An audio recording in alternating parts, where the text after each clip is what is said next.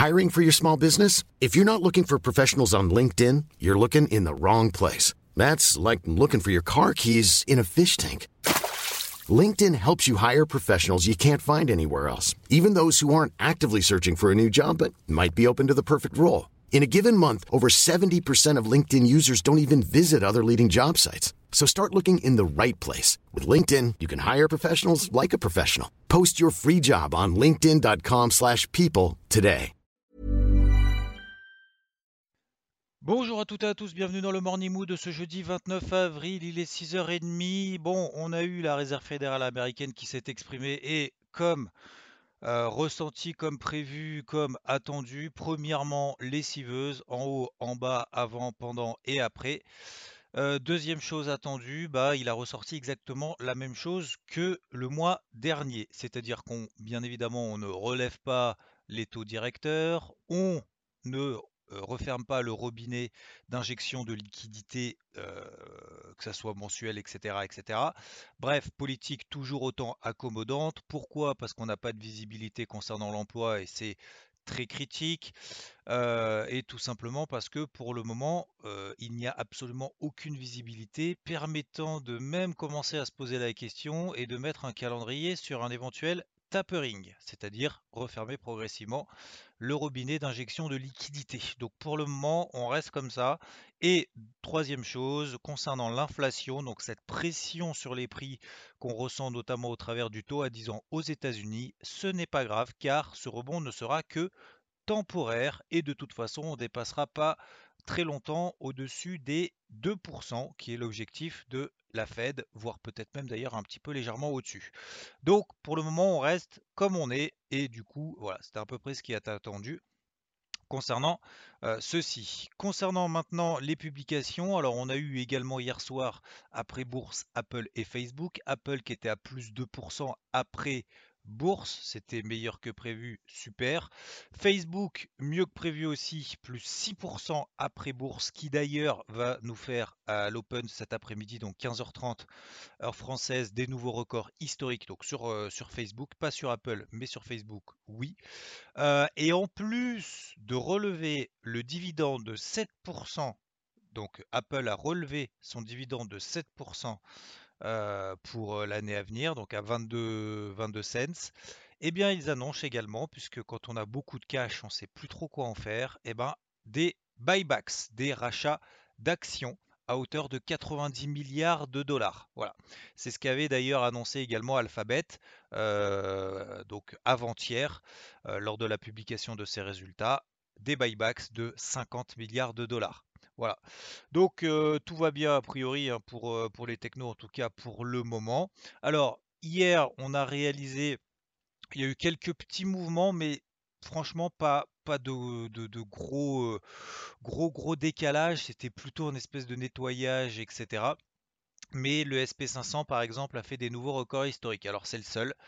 Euh, hier, on avait notamment le Dow Jones qui était un petit peu plombé par Microsoft et Amgen qui se faisait un petit peu démonter. Alors, surtout Amgen qui hier perdait 7,5% et puis d'ailleurs elle a clôturé à moins 7,2% et Microsoft également qui perdait quasiment 3% qui sont quand même des grosses pondérations de l'indice Dow Jones. Donc c'est la raison pour laquelle il était un petit peu plus faible que ses homologues. Après, on a travaillé, donc j'ai travaillé le Nasdaq, ça n'a pas donné grand-chose. Alors ça a donné 50 points, puis après ça a retracé, puis après ça a redonné 50 points, 100 points quasiment, puis après ça a retracé, etc. Donc voilà, pas de nouveau, pas de nouveautés maintenant concernant alors les tendances de toute façon, hein, globalement, vous le savez, les tendances restent haussières partout, notamment en daily. Hein. en daily, on reste au-dessus des MM20. C'est les points de repère qu'on a depuis maintenant des jours, des semaines. Je vais pas dire des mois, mais on va peut-être pas s'en est trop s'en éloigner maintenant. donc on est toujours au-dessus des MM20 daily, c'est des points de repère. Ouais, daily. Pour le moment, tant qu'on reste là au-dessus, bah, c'est simplement travailler en intraday, d'essayer d'exploiter un petit peu le minimum de volatilité qu'on a, quand bien même la volatilité permet de faire de la performance. C'est-à-dire que là, voilà, sur des mouvements aussi courts, même d'ailleurs sur le Nasdaq pour reprendre cet exemple-là, bah Ouais, on a des ranges de 100 points en haut, en bas, etc. Donc le but, c'est pas de se faire lessiver en haut et en bas, déjà premièrement. Deuxièmement, on essaye de travailler de manière assez rigoureuse pour éviter justement de reprendre trop de positions et finalement à la fin de n'avoir rien gagné, d'avoir perdu simplement du temps, de l'énergie, éventuellement des frais de courtage, euh, et puis finalement de se retrouver avec la position la pire qui soit, c'est-à-dire d'avoir une position soit tout en bas, euh, si on est à la vente, soit tout en haut du range, si on est à l'achat. Donc ça, c'est la pire des situations. Donc le but, euh, comme on l'a préparé sur IVT, de savoir en amont qu'on a ce type de situation et donc de s'adapter après en fonction de son profil si on est plus euh, je ne vais pas dire offensif, mais en tout cas plus réactif à très court terme, ou alors au contraire un petit peu plus light. Donc on a du méchage un petit peu partout avec des nouveaux records historiques sur le SP500. Les tendances daily restent au-dessus des MM20, etc. J'ai toujours une demi-position, notamment par exemple sur l'IBEX indice espagnol, qui je trouve en tout cas était euh, surperformant depuis maintenant quelques temps et qui l'a été d'ailleurs hier encore une fois. Donc euh, toujours en demi-position avec un objectif un peu au-dessus des 8900 points, 8960 points très exactement. Euh, et l'or aussi, alors que j'ai travaillé, là aussi c'était pas forcément évident. Il a donné 7 dollars et puis finalement après il est reparti dans l'autre sens, puis il refait cette zone des 1790-1795 dollars qui est une grosse zone de résistance dans une tendance qui reste baissière matérialisée par un canal descendant depuis le mois d'août. Donc pour le moment, tant qu'on reste en dessous des 1800 dollars, c'est quand même assez poussif hein, dans les deux sens. D'ailleurs, hier, on avait quand même une bougie rouge daily qui était quand même pas terrible. Aujourd'hui, euh, finalement, enfin en tout cas la bougie d'hier s'est transformée en mèche baissière euh, dans une tendance qui reste, oui, toujours haussière au-dessus de la MM20 daily. Bref, pour faire très simple et pas être trop rentré dans les détails techniques, pour le moment, c'est le nettoyage en haut et en bas. D'ailleurs, il suffit de regarder un graphique en daily. Hein. Euh, l'or qui passe au-dessus des 1795 et puis finalement, on part tout de suite dans l'autre sens et vice-versa. Donc voilà. Alors, je vais être un petit peu plus euh, un petit peu plus technique après et pointilleux et précis après de manière individuelle juste après. Euh, on vous envoyer des notifications à ce sujet. Mais voilà le tour d'horizon pour le moment. Alors là, ça va être l'heure de la digestion. Euh, on va en voir, on va en voir, pardon, on va avoir, je vais y arriver, excusez-moi, on va avoir encore quelques publications de résultats et on va voir également à 14h30 la première estimation du PIB aux États-Unis pour ce premier trimestre. Généralement, c'est la plus attendue parce que c'est là où il y a le plus de surprises. Après, généralement, la deuxième et troisième estimation, bah, on se plante un petit peu moins, quand bien même il peut y avoir des grosses révisions, mais c'est un petit peu moins attendu. Quoi. Voilà. Voilà globalement. Donc finalement, globalement, on reste un petit peu toujours un peu dans la même lignée. Le taux à 10 ans aux États-Unis qui monte mais sans accélérer. Le dollar qui baissouille sans vraiment accélérer non plus. Euh, l'or, l'argent qui sont dans des espèces de ranges et qui nettoient en haut et en bas. Euh, les indices qui, oui, sont haussiers, mais on voit que le catalyseur quand même manque un petit peu à l'appel. On a des petites alertes baissières qui ne donnent absolument rien pour le moment tant qu'on ne passe pas en dessous des MM20 daily.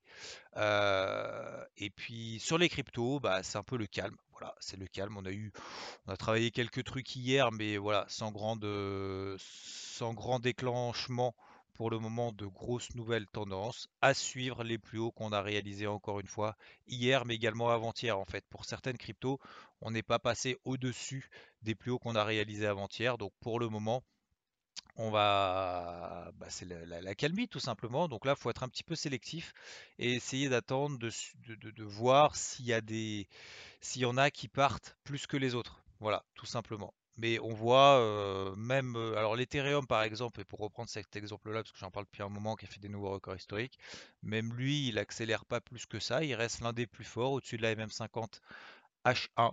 Mais tant qu'on ne, voilà, tant qu'on, pour le moment, on n'a pas de, nouvelles petites impulsions sur des unités de temps très courtes, bah c'est comme ça. Hein. C'est le marché, il y a des périodes de pause, il y a des périodes un petit peu plus d'euphorie ou de panique, entre guillemets, en tout cas plus volatile. Ça fait partie du trading. On peut pas tout le temps, faut pas, d'ailleurs, faut pas tout le temps vouloir être en position euh, systématiquement. Faut simplement être en accord avec ce qu'on voit, ce qu'on pense aussi du marché et ce qu'on voit surtout et, puis être en accord avec ces plans-là. Voilà. Le but, c'est pas de prendre tous les mouvements qu'il y a sur le marché, d'être en retrait lorsque c'est un petit peu plus calme, voire lorsqu'il y a du brouillard, et puis accélérer et appuyer sur la vedette de l'accélération lorsque le brouillard se dissipe et qu'il se passe un petit peu des choses et qu'il y a de l'action. Voilà, je vous souhaite une très belle journée et je vous dis à plus. Ciao. Planning for your next trip? Elevate your travel style with Quince. Quince has all the jet-setting essentials you'll want for your next getaway, like European linen, premium luggage options, buttery soft Italian leather bags, and so much more. And is all priced at 50 to 80% less than similar brands. Plus, Quince only works with factories that use safe and ethical manufacturing practices. Pack your bags with high-quality essentials you'll be wearing for vacations to come with Quince. Go to quince.com slash pack for free shipping and 365-day returns.